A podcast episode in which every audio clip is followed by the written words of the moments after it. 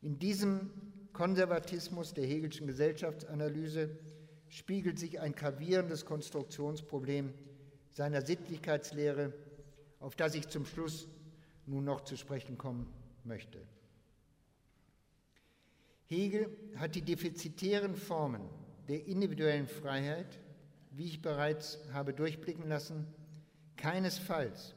aus seiner Rechts- und Staatslehre heraushalten wollen. Er war vielmehr überzeugter Liberaler genug, um zu sehen, wie konstitutiv für moderne Gesellschaften die Einrichtung von rein privaten Chancen der persönlichen Selbstabgrenzung und der moralischen Selbstvergewisserung sein müssen. Nachdem er in seiner Einleitung die bloß negative Vorstellung der Freiheit und die Idee der individuellen Selbstbestimmung noch resolut all ihrer Mängel überführt hatte, tauchen sie beide daher im Hauptteil der Rechtsphilosophie unter veränderten Namen wieder auf, um jetzt zwei in der sozialen Wirklichkeit längst etablierte Handlungskomplexe zu bezeichnen. Unter dem Titel des abstrakten Rechts fasst Hegel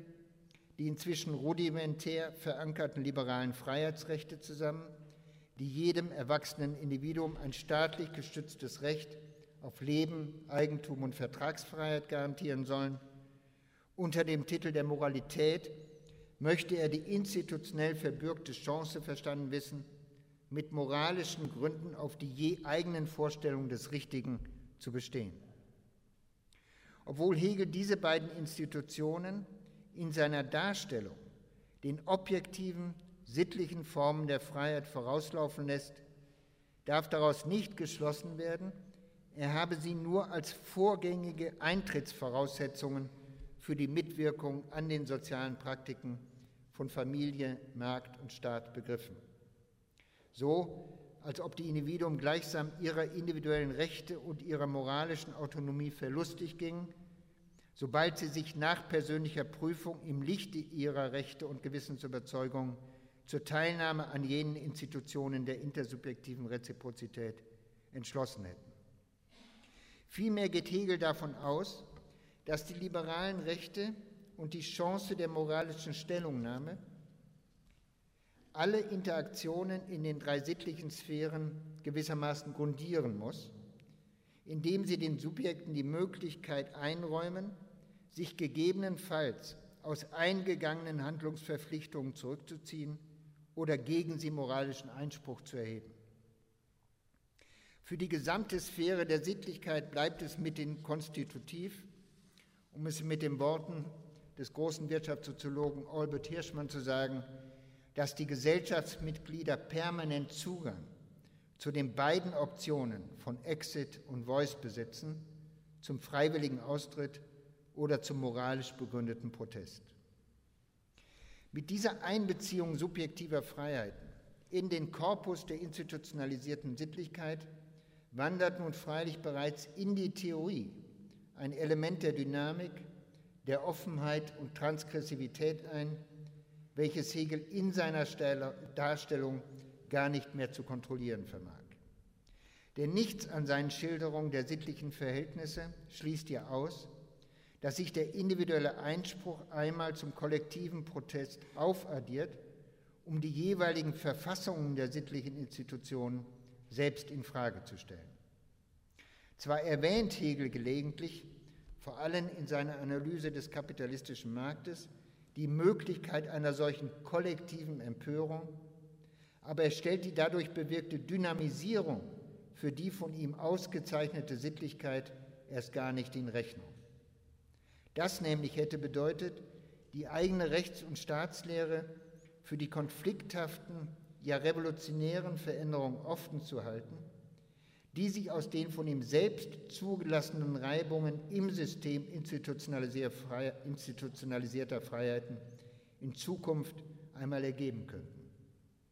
Diesen Schritt hat Hegel, wie wir wissen, nicht getan. Er hat seine Rechtsphilosophie nicht für einen Zwischenschritt in der Selbstverständigung moderner Gesellschaften über ihre eigenen Freiheitsmöglichkeiten gehalten, sondern für ein Buch mit abschlusshaftem Charakter. Aus der Perspektive eines sich in seinen institutionellen Verkäuperungen selbstbegreifenden Geistes sollte dargestellt werden, wie die objektive Freiheit in den Institutionen der Familie, des Marktes und des Staates ein für allemal Fuß gefasst hat. Wir aber, die wir heute nach beinahe 200 Jahren auf Hegels Sittlichkeitslehre noch einmal zurückblicken, sind natürlich eines Besseren belehrt. Die Kräfte der Individualisierung und der Autonomie, das Potenzial der negativen und der reflexiven Freiheit haben eine Dynamik freigesetzt, die in Hegels eigenes System der Sittlichkeit hineingewirkt und keine der Institutionen in dem normativen Zustand belassen hat, in dem sie von ihm einst dargestellt worden waren. Daher kann uns heute die Hegelsche Rechtsphilosophie nicht mehr in ihrer konkreten Durchführung, sondern nur noch in ihrem Aufriss und Bauplan als Vorbild einer Theorie gesellschaftlicher Freiheit dienen. Wir können von ihr nachhaltig lernen, wie armselig es um unsere Freiheiten tatsächlich bestellt ist, wenn wir sie nur in Begriffen der subjektiven Rechte, der moralischen Autonomie oder einer Kombination beider zu begreifen versuchen. Mit Hegel wäre dagegen festzuhalten, dass individuelle Freiheit in gesellschaftlichen Zusammenhängen zunächst und vor allem die Erfahrung einer persönlichen Ungezwungenheit und Erweiterung meinen muss, die daraus resultiert, dass meine verallgemeinerbaren Zwecke durch die ebenso allgemeinen Zwecke der anderen befördert werden. Verstehen wir aber diese Art von objektiver